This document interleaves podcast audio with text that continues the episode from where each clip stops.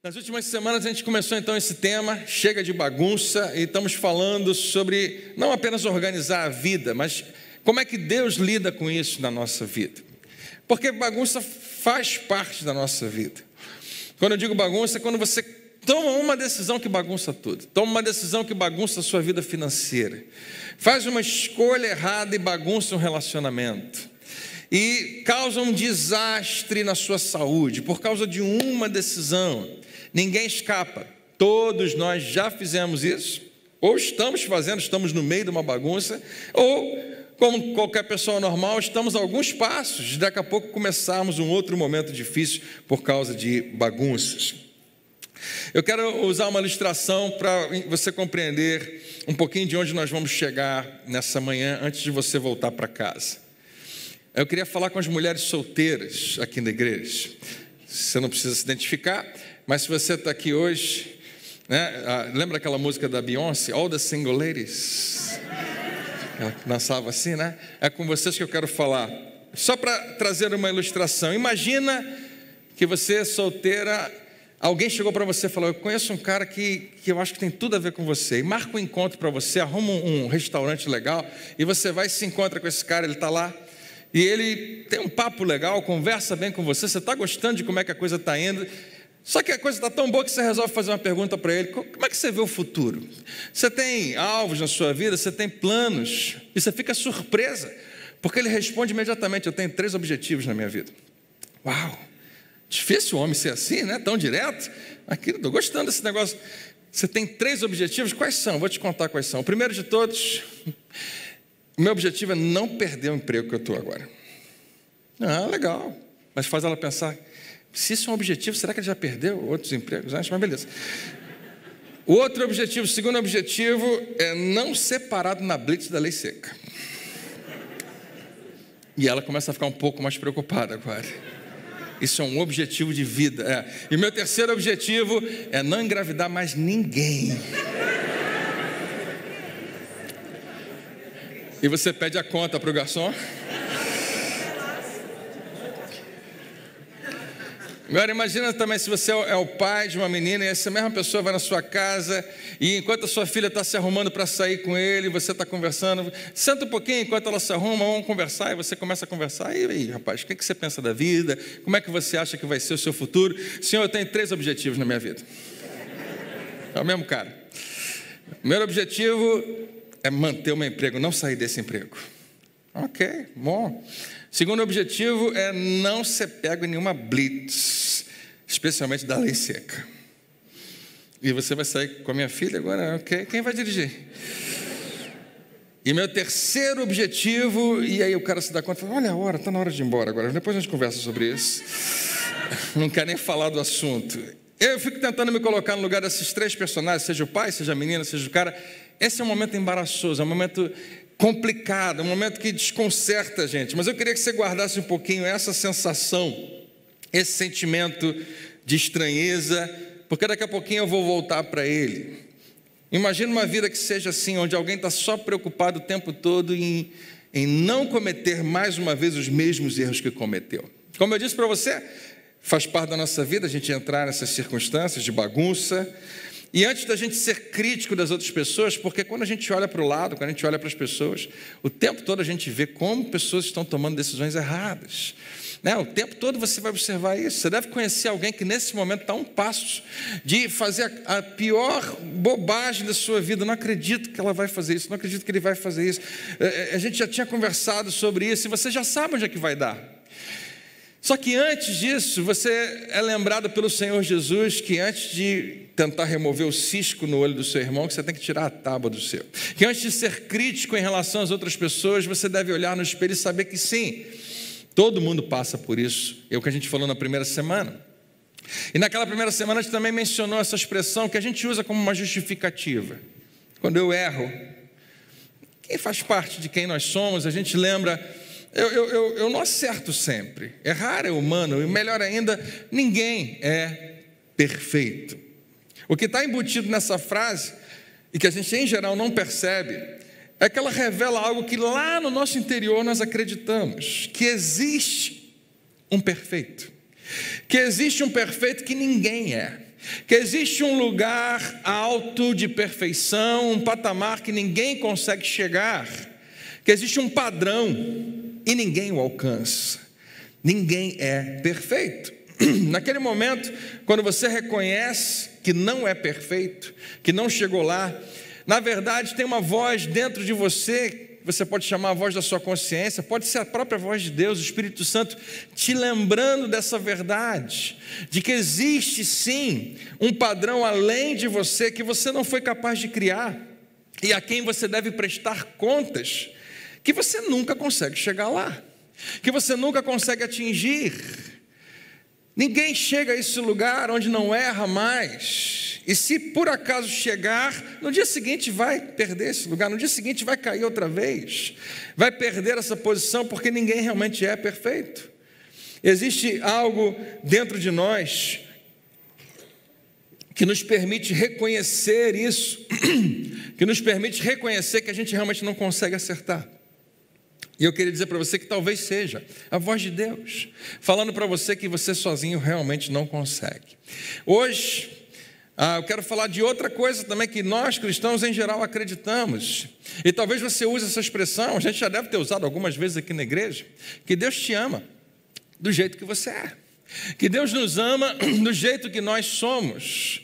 Que Ele não faz acepção de pessoas. Eu acredito nessa frase, você também acredita que Deus te ama do jeito que você é? Deixa eu ver mais uma vez, quem, quem acredita nisso aí? Deus te ama do jeito que você é. Se alguém chegar aqui na igreja hoje com uma vida completamente distorcida, diferente de tudo que a gente acredita que ela precisa ser. A gente não vai rejeitá-la, e Deus muito menos vai rejeitá-la. A gente vai dizer: Olha, Deus te ama, e Ele te ama do jeito que você é. Em João 3,16 diz que Ele nos amou de tal maneira, quando esse mundo estava a maior bagunça de todas. Ao invés de botar fogo no mundo, ao invés de inundar esse mundo, ele envia o seu próprio filho para resolver aquela bagunça, para dar um jeito naquele mundo. Então você pode, apesar de tudo que você estiver vivendo hoje, acordar a cada manhã e ter plena convicção no seu coração que o teu Pai te ama, o teu Pai Celestial ama você. Nós sabemos dessa verdade, Deus me ama do jeito que eu sou, Deus nos ama do jeito que nós somos, mas nós precisamos colocar um mais nessa frase, um mais muito importante. Pastor, então você vai colocar um mais no amor de Deus? Eu vou ampliar um pouquinho o que eu e você acreditamos a respeito disso. Deus nos ama do jeito que nós somos, mas Ele nos ama demais para nos deixar assim do jeito que nós somos, para permitir que a gente fique do mesmo jeito sempre. E se você é pai, se você é mãe, você sabe do que eu estou falando. Você ama o seu filho pequeno do jeito que ele é, mas você não quer que ele seja pequeno a vida inteira, você quer que ele cresça para a próxima etapa da vida dele e vença os desafios. Nós amamos pessoas do jeito que elas são, mas isso não significa que a gente aceite que assim vai ser a vida inteira, ela vai permanecer do mesmo jeito. Não, Deus tem um plano de crescimento para cada um de nós. O seu desejo, você vai cada vez vai ficar mais claro quando você lê o Novo Testamento, que é maturidade para os seus filhos, que, eles, nós cresçamos para esse lugar mais alto. Quem está comigo aí, diga amém. amém. Quando você pensa em Deus, a melhor imagem que você pode ter dele, a imagem mais clara que você pode ter a respeito de quem ele é, a, e, e, não tem nada que se compara nisso, a isso, é a imagem que Jesus revela quando Jesus vem e chama ele de Pai. Jesus revela que Deus é um Pai celestial e é um Pai. E em geral, para muitos de nós, a dificuldade está em fazer essa projeção. Porque dependendo de como foi o seu pai, se ele foi um bom pai ou um mau pai, a tua imagem de Deus como pai pode ser também distorcida. Mas um bom pai, um pai perfeito, um pai que, que é amoroso e presente como ele é, como Deus é, ele te ama do jeito que você é, com certeza, mas ele te ama demais para te deixar do mesmo jeito. E o que nós vamos perceber nessa dinâmica é que Deus não nos convida para uma vida que permanece na mesma, no mesmo lugar o tempo todo. E deixa eu te falar, é onde a maioria dos cristãos estão hoje. Uma vida que vai levando. E eu erro, mas Deus me perdoa. E eu pequei, e eu caí, mas Ele me levantou, Ele me perdoou, para eu pecar daqui a pouco outra vez e continuar a minha vida normal, como qualquer outra pessoa desse mundo, só que eu acredito que Ele sempre me perdoa. E existe uma dinâmica nos nossos relacionamentos que, se você conhece alguém do mundo, eu lembro de há pouco tempo atrás de falar com um rapaz ah, que já foi da igreja, não é mais, e ele brincava com essa ideia.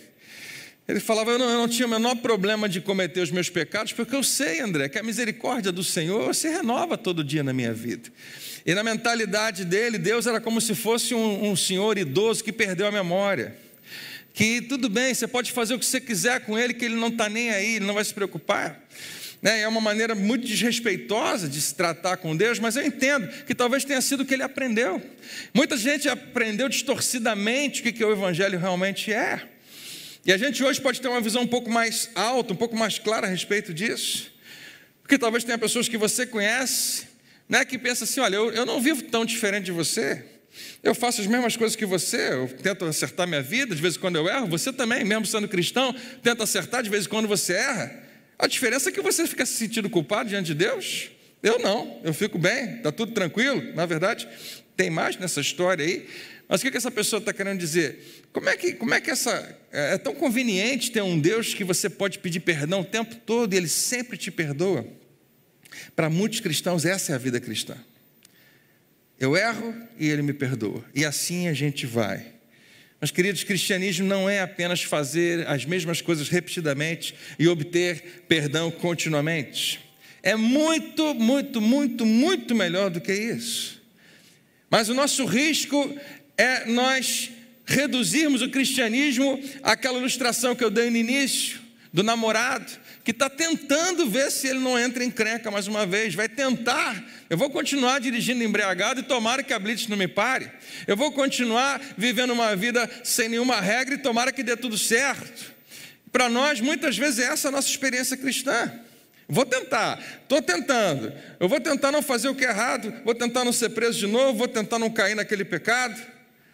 Mas cristianismo não é isso, não é tentar ficar livre de problemas.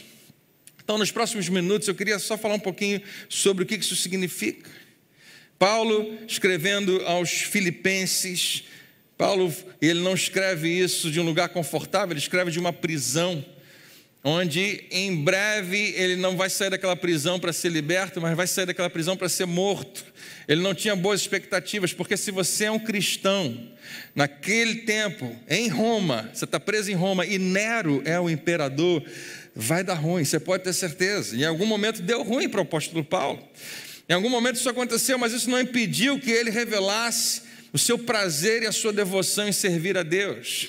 Quando ele escreve aos Filipenses, ele diz o seguinte: Agradeço ao meu Deus toda vez que me lembro de vocês. Ele está escrevendo para uma igreja que ele plantou há 10 anos atrás, e é uma igreja que traz grande alegria para ele. Tipo a igreja de Jacarepaguá, já 17 anos atrás, traz imensa alegria para o seu pastor. Em todas as minhas orações em favor de vocês, sempre oro com alegria. Eu lembro de você, eu fico alegre, por causa da cooperação que vocês têm dado ao Evangelho desde o primeiro dia até agora, desde que vocês tomaram uma decisão por Jesus até hoje, vocês estão envolvidos, vocês são apaixonados pela obra, vocês estão juntos. Eu tenho alegria e eu posso fazer coro com Paulo hoje. Aliás, eu não posso perder essa oportunidade de agradecer de todo o meu coração tanta gente nessa igreja que serve, que se doa, que se entrega, que faz parte junto comigo, que faz parceria junto comigo de um ministério que Deus tem nos dado. E queridos, eu não sei quanto a você, eu sou apaixonado pela essa igreja, eu acho que você também é, e o impacto que ela tem causado, seja aqui dentro, seja fora dessas quatro paredes. Tudo isso é por causa de um grupo de homens e mulheres que tem entendido o que é cristianismo, que tem compreendido que Deus te chamou para algo muito maior, para uma vida muito mais alta. E eu acho que é uma boa, ótima ideia, né? Em cada oportunidade que você tiver, fazer igual Paulo e agradecer essas pessoas e revelar sua alegria por elas. Eu acho que a gente precisava né, fazer uma festa mesmo para os nossos professores de NV Kids, alguém diz amém? Né? A gente precisava, o certo era, era pagar um café para o pessoal do estacionamento, para o pessoal da recepção, para os músicos dessa igreja que tocam de uma maneira linda, né? e, e a gente revelar a nossa gratidão por tanta gente que entendeu a obra de Deus. Mas Paulo está nos dizendo aqui, e ele agora vai nos dar o, o, que a gente vai precisar tratar nesses próximos minutos. Quando ele termina de falar isso, versículo 5, eu estou muito feliz por vocês. E ele fala algo muito legal que você conhece, um dos versículos mais famosos da Bíblia. Ele fala: Estou convencido, estou certo, ninguém rouba isso de mim. Eu estou convencido de que aquele que começou boa obra em vocês. Qual é a palavra que está ali em amarelo? Vamos lá, todo mundo junto, um, dois, três e. Estou convencido de que aquele que começou. No dia que você entregou a sua vida a Jesus, Deus começou a fazer algo dentro de você. Deus começou a trabalhar dentro de você. Quando a nossa vida fica complicada, quando você toma uma decisão errada, quando você escolhe algo e a vida fica bagunçada, seja financeiramente, seja no relacionamento, seja em qualquer área. E a gente fica em pânico porque o negócio ficou feio. A nossa primeira, nosso primeiro pedido é que Deus seja aquele super-herói que eu mencionei semana passada, que Deus seja o bombeiro que vem apagar esse fogo. E a gente faz uma oração, a gente pede que alguém ore por nós. Pai, intervém, muda esse negócio, resolve isso agora. Sabe quando você pede isso a Deus, Jesus fala para você assim: me segue. Porque resolver tudo agora é o que eu e você queremos, porque a gente, nós somos imediatistas, nós queremos soluções rápidas. Mas Jesus sabe que não existe uma solução rápida para algo que você foi construindo, para uma decisão que você foi tomando. Resolver é agora, seguir é um processo. E o que Deus quer fazer, o que Ele está fazendo em você, o que Paulo sabia, quando ele escreve isso, que Deus estava fazendo na vida dos filipenses, é que Deus estava querendo mudá-los. Assim como Ele está querendo mudar você. Deixa eu repetir para você, não precisa, você não precisa dizer amém, mas você precisa guardar isso. Você precisa se conscientizar, porque você pode dizer, eu não quero, eu não quero ser mudado, eu não quero que Deus me mude, mas eu queria que você soubesse que Ele quer te mudar. Que Ele quer mudar algo dentro de você, por isso que Ele começou algo dentro de você, Ele está desenvolvendo algo. E crescimento leva tempo. E o alvo do cristianismo, o alvo de ser cristão, chama-se maturidade. É o plano que Deus tem para mim e para você. E não tem como apressar a maturidade. Você consegue fazer um intensivão para estudar para uma prova. Vou pegar essa semana, essas duas semanas, vou meter a cara e eu vou. Mas você não consegue fazer um intensivão para a maturidade. Você não consegue pegar em um mês e acumular tanta informação e tanta experiência que vai te, vai te tornar maduro. Não. Isso sim não tem como você evitar, vai levar tempo. É como a lei da semeadura: você planta e espera. E a terra sabe o que fazer com as sementes. E ela sabe a hora certa. E ela sabe como raízes muitas vezes tem que se aprofundar bastante antes de aparecer do lado de cima, onde todo mundo consegue enxergar. Mas Paulo está dizendo: estou absolutamente confiante, estou absolutamente convencido de que aquele que começou uma boa obra na sua vida. E essa expressão é importante quando ele diz que começou boa obra em você. Diga comigo: começou boa obra? Em. em dentro de você. Cristianismo é algo que acontece de dentro para fora que não tem como mudar do lado de fora e esperar que mude do lado de dentro. Em geral, não funciona. Ele te muda do lado de dentro, isso é revelado e é manifesto do lado de fora. Deus está trabalhando dentro de nós, para que algo flua de nós. Deus está trabalhando dentro de você para que daqui a pouco algo saia de você, que Ele fez acontecer dentro de você. Não é a mudança instantânea de comportamento, não é se tornar bom. Cristianismo não é evitar a bagunça da vida, mas a essência da vida cristã é Deus regenerando nossos corações e renovando as nossas mentes. É no dia que você entregou a sua vida a Jesus e colocou fé realmente nesse lugar, a sua fé foi posta sobre Ele, sobre alguém que tem o poder de realmente te salvar, que te substituiu naquela cruz. Naquele dia, mesmo que você não tenha percebido, seu coração mudou, seu espírito foi transformado, foi renovado. É uma pena que a gente acredite, muita gente na igreja acredite que está tentando ainda fazer a primeira vida funcionar. Quando você nasceu nesse mundo, você nasceu de um jeito, quando você nasceu em Cristo, você nasceu de novo. E essa vida é uma vida que já está em Deus. Ele já regenerou o teu coração. O próximo passo é deixar que ele renove a sua maneira de pensar. Por isso que isso aqui é tão importante. Por isso que PG é tão importante. Por isso que os nossos filhos, como eu falei para vocês, estão num lugar muito importante. Alguns vão chamar de lavagem cerebral. Eu não tenho crise com isso, o meu cérebro precisa. Não sei se o seu também precisa.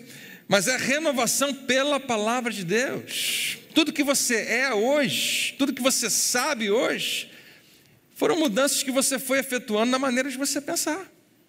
Sempre foi assim. E você fez correções na sua vida, primeiro do lado de dentro, para depois elas acontecerem do lado de fora. Quando você quer que Deus faça alguma coisa na sua vida, Ele já foi primeiro e diz: Filho, eu estou fazendo, só que é do lado de dentro primeiro. É um processo, começa dentro de você. Deus não está preocupado em imediatamente mudar o seu comportamento. No final das contas, isso até vai acontecer. Deus não está ah, interessado em que você viva uma vida que, que fica na mesma linha o tempo todo, pecando e pedindo perdão a Ele. Vivendo como se fosse qualquer outra pessoa, mas tendo a garantia de que Ele te perdoa. Não, Deus está te convidando a permitir que Ele trabalhe dentro de você e que você coopere com Ele. Que você permita que Ele complete aquilo que Ele começou.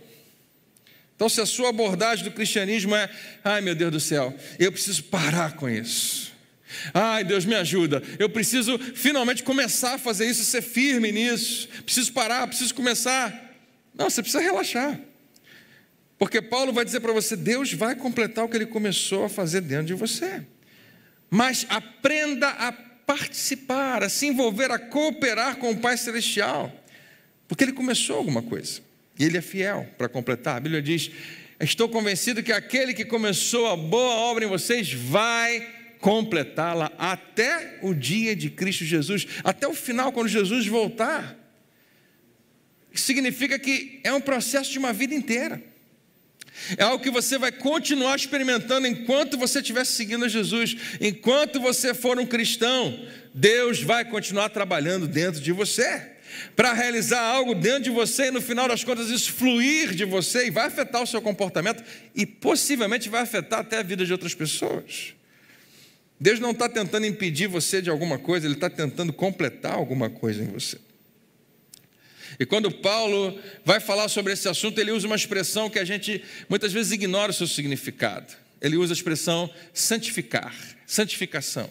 Que Deus está trabalhando em você para a sua santificação ou para a sua santidade, como alguns vão dizer. Que Ele já te santificou em Cristo Jesus e que isso agora se torna um processo à medida que você caminha com Ele. Só que quando você fala isso para as pessoas, você fala isso para um rapaz de 18 anos, para uma mulher de 28 anos, para um, um homem de 50 anos, a gente não consegue propriamente processar isso. E se a gente for 100% sincero, você não quer ser santo. Você quer, você quer, eu não, não, sei se eu quero, não sei como é que é isso. Como é que você pensa que é santo? Quando eu falo santo, o que, que você pensa? Santo Antônio? Tem uma pessoa aqui que eu sei que pensa em Santo André, você quer, né? Você também são o quê? Você pensa numa imagem, pensa numa, eu, às vezes eu penso numa imagem de alguém com um vitral atrás, a pessoa está assim. E eu, eu, eu não sei porquê, mas essa imagem ela tem uma razão. Quando essa imagem, é, eu não sabia disso, eu aprendi há pouco tempo atrás. Isso aqui de tocar as pontas dos dedos uma nas outras, dizem né, que é o que os cirurgiões fazem depois que eles esterilizam, que eles lavam bem a mão e fazem todo aquele processo. E quando está tudo certinho, eles juntam assim como quem diz: não posso tocar em mais nada. Essa postura que a gente às vezes pensa que se identifica com santidade, na verdade tem a ver com eu não quero me sujar outra vez. E Deus não está te convidando para isso. Então deixa eu te explicar uma, uma terminologia que talvez ah, seja um pouco melhor para o que, que Deus está tentando fazer na sua vida quando se trata de santificar você. Deus está desenvolvendo em você essas duas coisas. Ele quer que você seja mais maduro e Ele quer que você seja mais seguro. Porque existe algo que acontece nessas duas áreas da nossa vida, que é justamente o que nos mantém numa vida plana, rasa, numa vida completamente distante do que Deus tinha para nós. Quando eu falo de maturidade e segurança, eu estou falando de algo que Deus está fazendo dentro de você, que se manifesta do lado de fora. Deus quer te tornar mais maduro e mais seguro. Você pode fazer um favor, dizer isso para alguém? Fala para essa pessoa: Deus quer te tornar mais maduro e mais seguro. E quando você se envolve com Deus, fala, Pai, eu não sei o que o Senhor está fazendo em mim, mas eu quero que o Senhor conclua, eu quero que o Senhor complete a obra que o Senhor começou, leva tempo. Mas enquanto o processo está acontecendo, você sabe o que está acontecendo? Deus está tornando ela mais madura, capaz de reagir diferente. Traços de maturidade se revelam nos nossos relacionamentos. Se eu trato você porque você fez alguma coisa comigo. Se eu trato você igualzinho qualquer pessoa do mundo trata você, eu não cresci coisa nenhuma. Se eu trato você diferente, de uma maneira que tem mais a ver com Jesus, amadurecimento começou a acontecer.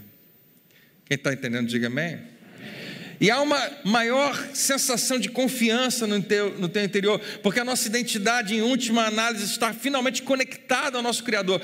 Quando Criador e criatura se separam, imediatamente o que acontece é insegurança. E todos nós nascemos com isso, não tem um ser humano no face da terra, ele pode até fingir que não, mas todos são inseguros. Por quê? Porque Criador foi separado de criatura. E quando você começa a se reconectar e começa a caminhar perto de Deus, quando você começa a entender e a crescer no seu conhecimento, na sua compreensão de um relacionamento com o Criador, há uma segurança que é restaurada.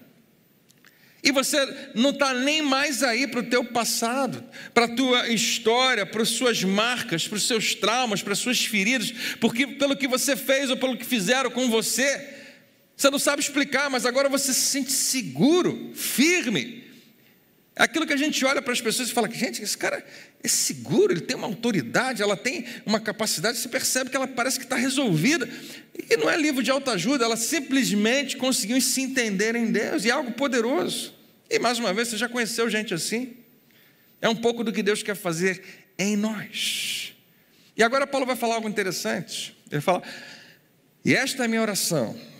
Gente, Paulo está dizendo, eu tenho certeza, eu estou convencido, ele que começou uma boa obra na sua vida vai completar e vai durar a vida inteira. Vai até o final, um processo longo, demorado, mas vai trazer fruto. E para vocês saberem, essa oração que eu faço a vocês, é assim que eu quero que vocês saibam que eu oro por vocês. Esta é a minha oração, que vocês parem de fazer besteira e evitem todo tipo de encrenca. Eu não sei que versão é essa.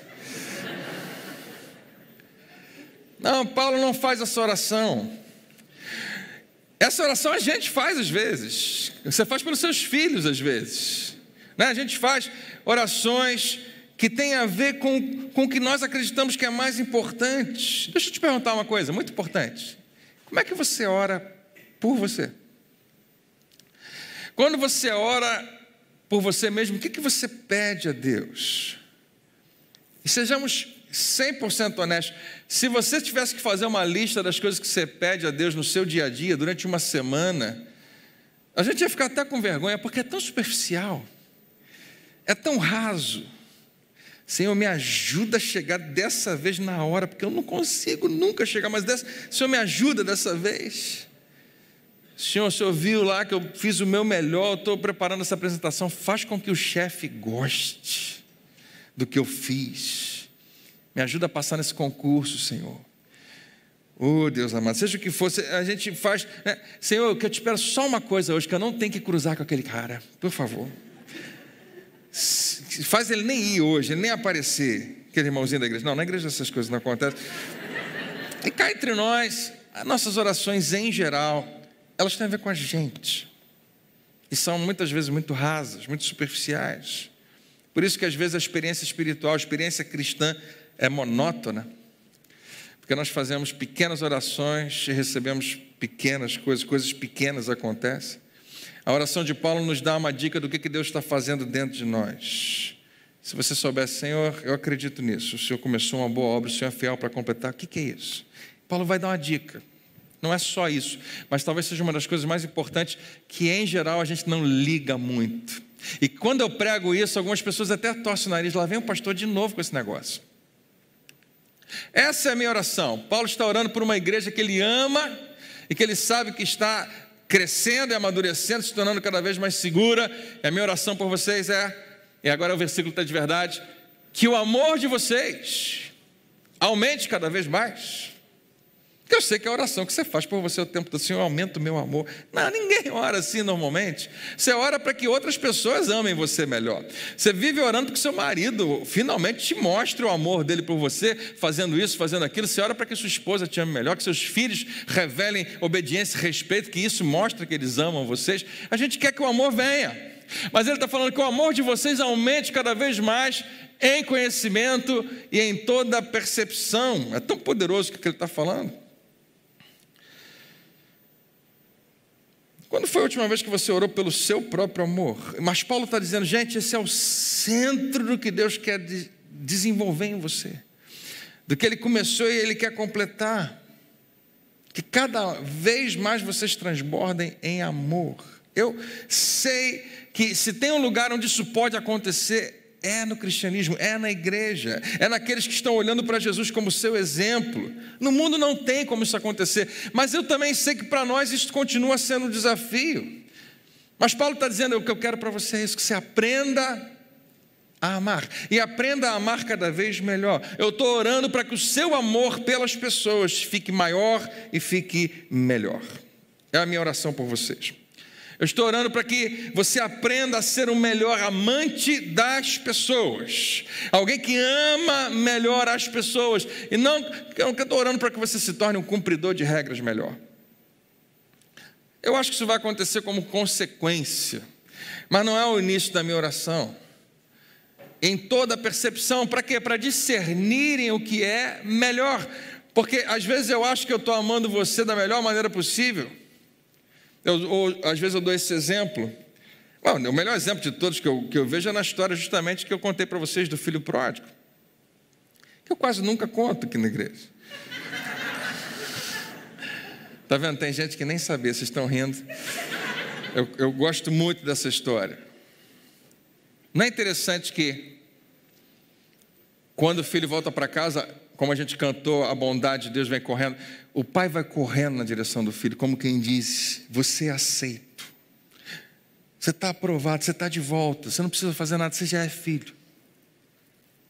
Mas quando o filho sai de casa, por que, que o pai não vai correndo para o mesmo lugar, no, meio, no mesmo lugar da estrada, e se agarra aos pés do filho e fala: Filho, por favor, não vá embora. Porque existe a maneira certa de você amar as pessoas. E muitas vezes a melhor maneira de eu amar você é deixando você ir. Porque você vai sofrer. Você vai lá para o fundo do poço. E talvez, talvez você volte. Mas se não tem relacionamento agora entre eu e você, meu filho, se o nosso relacionamento foi rompido, foi quebrado, faz o seguinte: eu vou financiar a tua rebeldia. Você pode ir embora, você pode gastar do jeito que você quiser, e quem sabe você vai voltar, mas quando você voltar, o relacionamento pode ser restaurado. Quando, quando Paulo fala sobre isso, talvez seja muito mais rico do que eu consigo traduzir para você, mas ele está dizendo que Deus nos deu discernimento. Que às vezes te dá cem reais, revela que eu te amo, mas às vezes segurar e não te dar nada vai te ensinar um pouco mais do que Deus quer mostrar na sua vida. Mas eu quero te amar, eu quero te, te amar da melhor maneira possível. Senhor, me ajuda a discernir quem está comigo aí, diga amém. amém. A fim de serem puros e irrepreensíveis até o dia de Cristo. Paulo está sempre olhando para esse momento, onde tudo vai terminar finalmente, mas ele está dizendo: até lá Deus está trabalhando. Eu quero que você saiba discernir como amar melhor todas as outras pessoas que Deus tem colocado no teu caminho. A oração de Paulo é uma oração de gente madura. A gente não faz muito dessa oração. Mas é o que Deus está tentando fazer em você. Deus não está tentando fazer você se comportar melhor, Deus está tentando fazer de você, alguém que ama melhor. A essência da maturidade cristã não é o meu amor invisível a um Deus invisível, porque o meu amor por Deus, em geral, se é só um sentimento, você nunca vai ver ele acontecendo. Mas a essência da maturidade cristã é quando você ama alguém difícil de amar. É quando você mais se parece com Jesus, porque foi exatamente o que ele fez. Ele paga o preço mais alto para revelar amor por pessoas que não merecem o seu amor. E quando eu faço isso, Não é para aparecer.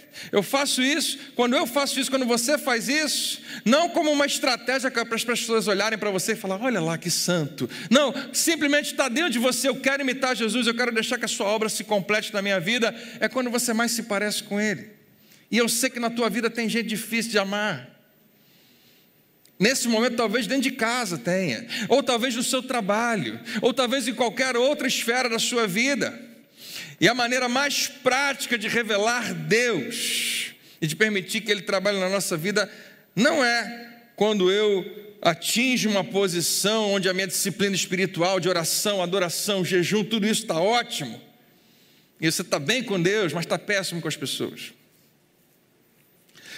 No decorrer da minha vida, em algum momento, ano passado, eu comecei a fazer uma oração, de vez em quando ela aparece, eu não estou sugerindo que você ore igual, mas de vez em quando ela vem na minha mente, especialmente em momentos onde eu tenho algum tipo de confronto, ou preciso lidar, interagir com alguma coisa e eu não tenho toda a sabedoria do mundo, mas eu tenho a minha maneira de lidar com as coisas. E eu já errei dezenas e centenas e milhares de vezes nos relacionamentos, em todos os níveis, com esposa, com filhos, com você, com um monte de gente. Eu queria que você soubesse disso, né? Isso acontece o tempo todo comigo, eu sei que acontece o tempo todo com você. Aliás, a imagem do pastor perfeito precisa cair de uma vez por todas.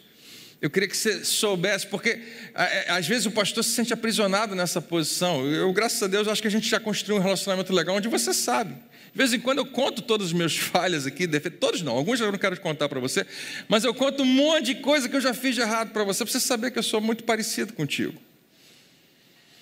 Mas essa, essa visão muitas vezes é distorcida, porque o cara está pregando, ele deve ter uma vida muito melhor do que a minha, muito, talvez uma vida perfeita. Isso é a coisa mais longe da verdade. Não, não funciona dessa maneira. Né, eu já tomei uma série de decisões. Aliás, eu estou para fazer há anos e anos, nunca fiz aquela camiseta que diz assim: se eu ainda não te decepcionei, é só esperar. É, mas não é frustrante você viver uma vida onde você não pode decepcionar as pessoas? Não pode. Não, não tem como. Eu vou decepcionar vocês, eu prometo que eu vou. A você em algum nível, não tem jeito. Porque nós somos assim, nós estamos aprendendo, estamos crescendo. Mas Deus tem me ensinado a lembrar de que realmente eu não sei de tudo, eu tenho a minha percepção, eu tenho a minha maneira de reagir. Eu tenho aprendido a fazer de vez em quando uma oração que vai mais ou menos assim. Ela não é uma disciplina minha, é um hábito que de vez em quando vem. E é simplesmente, Senhor, ajuda-me a enxergar o que você enxerga. E a fazer o que o Senhor me diz. Não consigo fazer isso naturalmente, eu preciso da tua ajuda. Eu não consigo olhar para você e ver o que, que Deus vê em você, mas o Deus pode me ajudar a enxergar. Especialmente naquelas pessoas que você tem uma crise nesse momento com elas. Especialmente quando você não conhece a história inteira e lida com ela com base naquele episódio. E você reage por causa de algo que foi feito com você. Ajuda-me a enxergar, a ver como você vê, Senhor. Ilumina os olhos do meu coração, ilumina a minha consciência, ilumina a minha mente. E eu sei que eu não vou acertar sempre, mas me ajuda a fazer o que o Senhor pede de mim. O que, que eu estou pedindo? Senhor, quando eu olhar para as pessoas, me ajuda a ver o que, que o Senhor está vendo. Essa semana eu conversei com um monte de gente sobre isso, algumas vezes. E se você contar para mim algumas histórias de alguém, eu falar, ah, meu Deus, essa pessoa realmente. Tem gente que a gente não quer nem que venha à igreja. Tomara que nem venha, tomara que nem apareça, que é difícil demais. Lidar com essa pessoa é difícil demais. Mas é alguém por quem Jesus morreu.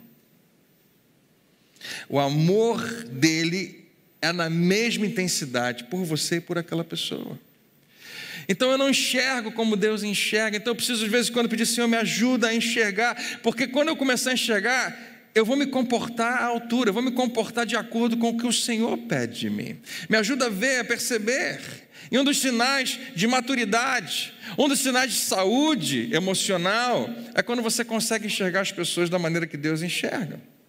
Quando você vai além de simplesmente ver ah, o que, que fizeram comigo. Mas me trataram desse jeito. Não, ninguém fala assim comigo. Que negócio é esse? Como eles responderam a você, como eles se comportam. E você para um pouco isso e começa a ver aquela pessoa através dos olhos do teu Pai Celestial.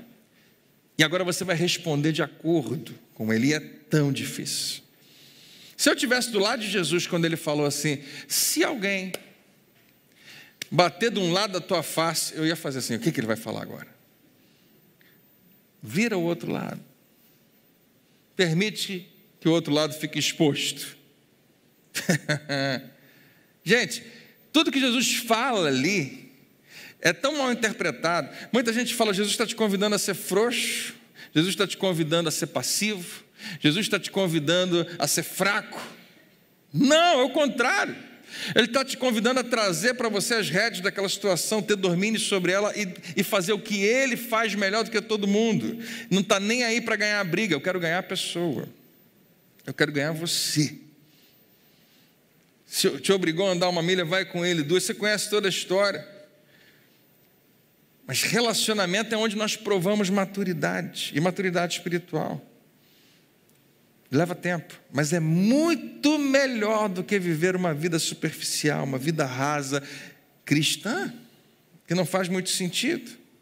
Seguir a Jesus não se trata principalmente de fazer o que é certo, aqui está o porquê, porque quando eu faço o que é certo, em, em geral começa em mim e termina em mim. Entenda o que eu estou dizendo, eu vou chegar onde eu quero chegar.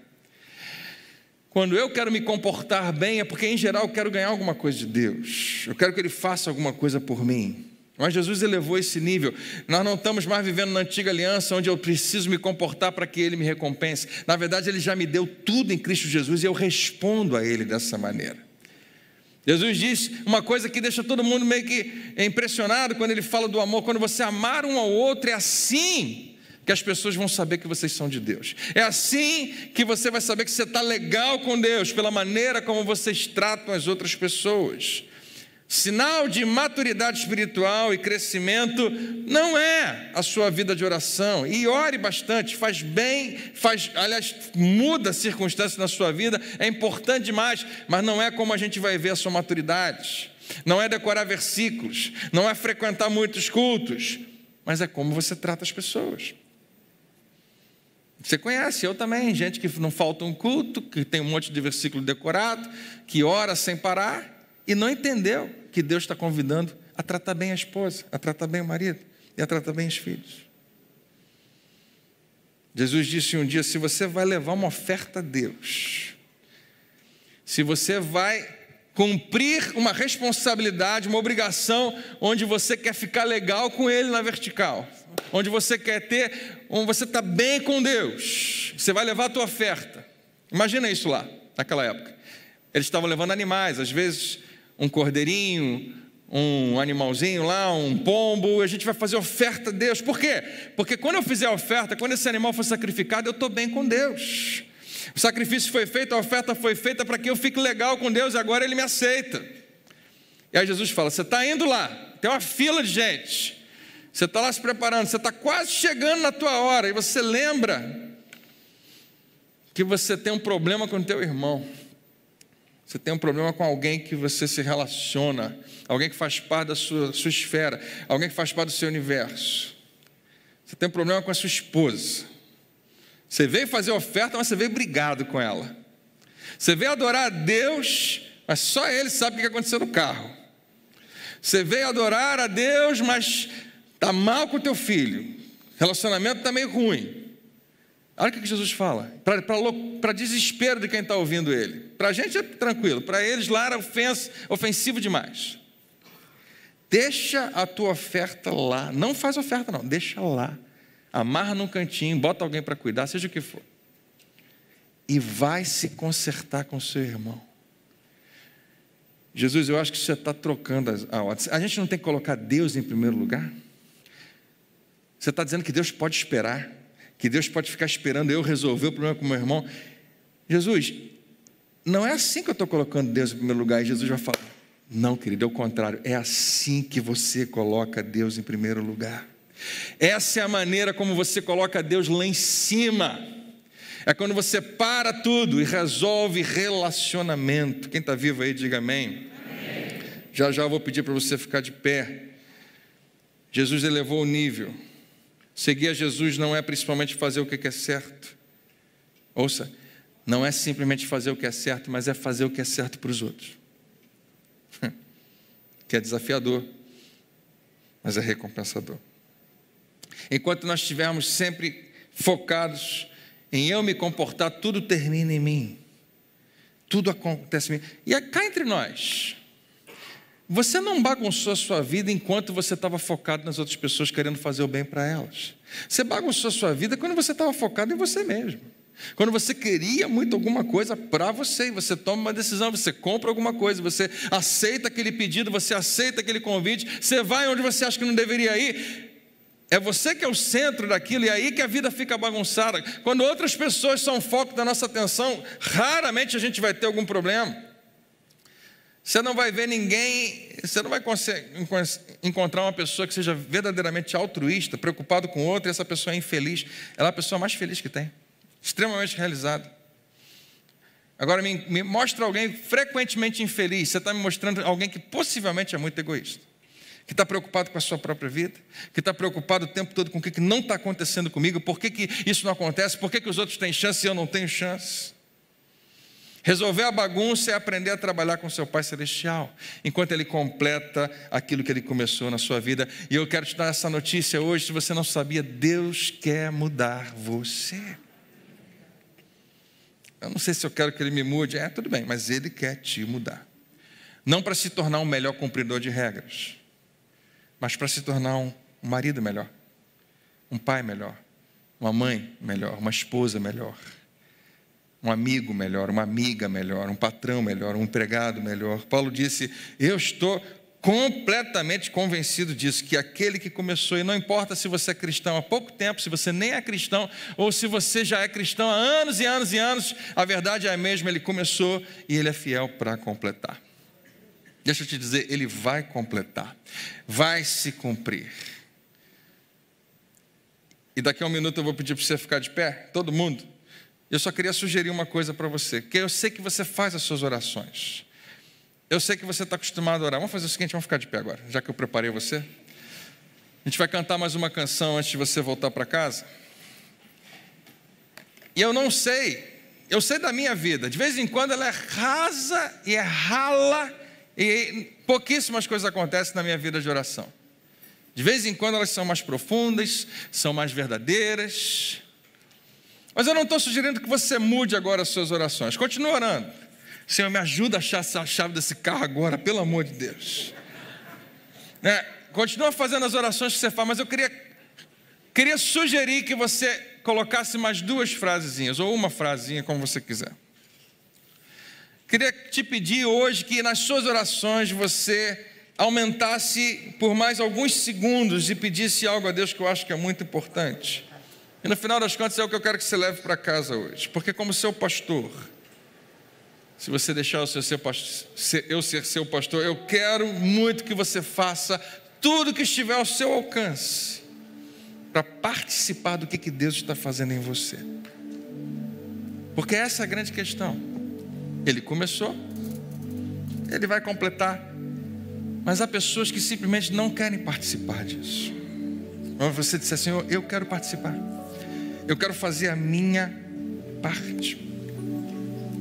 Então, a oração mais simples do mundo, pequena, que você pode adicionar às orações que você já faz. E quem sabe, fazê-la até todo dia. Quem topa aí, diga amém. A oração é essa: Pai Celestial, complete a obra que você começou em mim. Eu estou consciente, e assim como Paulo, convicto de que algo começou na minha vida. Eu não sou mais o mesmo. Pai, completa, porque eu ainda não terminei. Eu ainda estou em obras. Eu ainda estou sendo aperfeiçoado. Com certeza tem muita coisa para acontecer.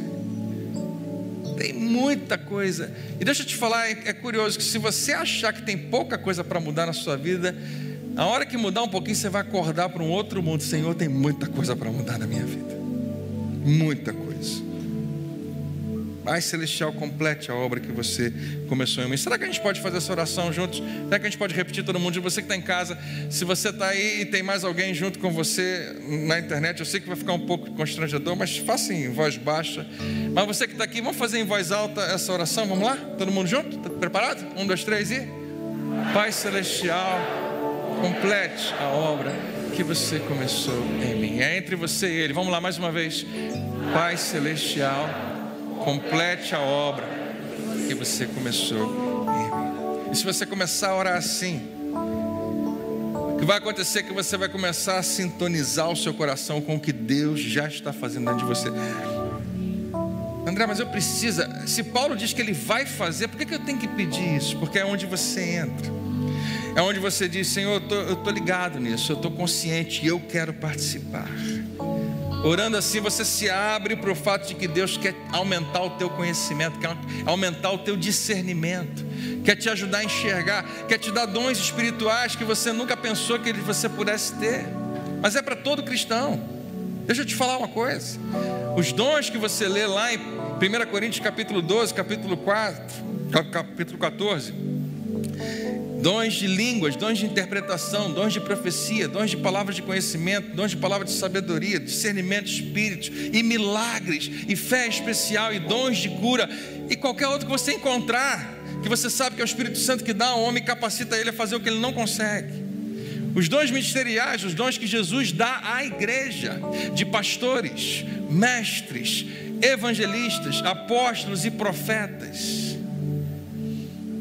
qualquer dom, o dom máximo de Deus, o dom da salvação, Ele não quer que ninguém fique de fora. Mas por que, que às vezes você vive uma vida que você nem sabe o que é isso? Eu, eu tenho acesso a isso, André. Você está dizendo que o Espírito Santo pode falar ao meu coração agora e eu ir lá do outro lado da igreja encontrar uma pessoa que eu nunca vi na minha vida e falar, querido, eu não sei se você acredita, mas olha, Deus está falando que eu tenho que te dizer isso, e você falar, e ser Deus, e ser genuíno, e ser autêntico. Eu nunca fiz isso na minha vida, é porque muitas vezes você se acostumou com esse padrão raso. Eu estou vivendo, eu erro, graças a Deus Ele me perdoa, amanhã é outro dia. Mas Ele tem mais. Ele quer que você aumente o seu conhecimento, a sua percepção. E se você começar a fazer essa oração dia após dia, a sua consciência vai sintonizar com o que Deus já está fazendo dentro de você. Porque uma coisa nós sabemos: Deus te ama do jeito que você é. Mas Ele te ama demais para deixar você do mesmo jeito. Ele tem muito mais para você. Que alguém diga amém.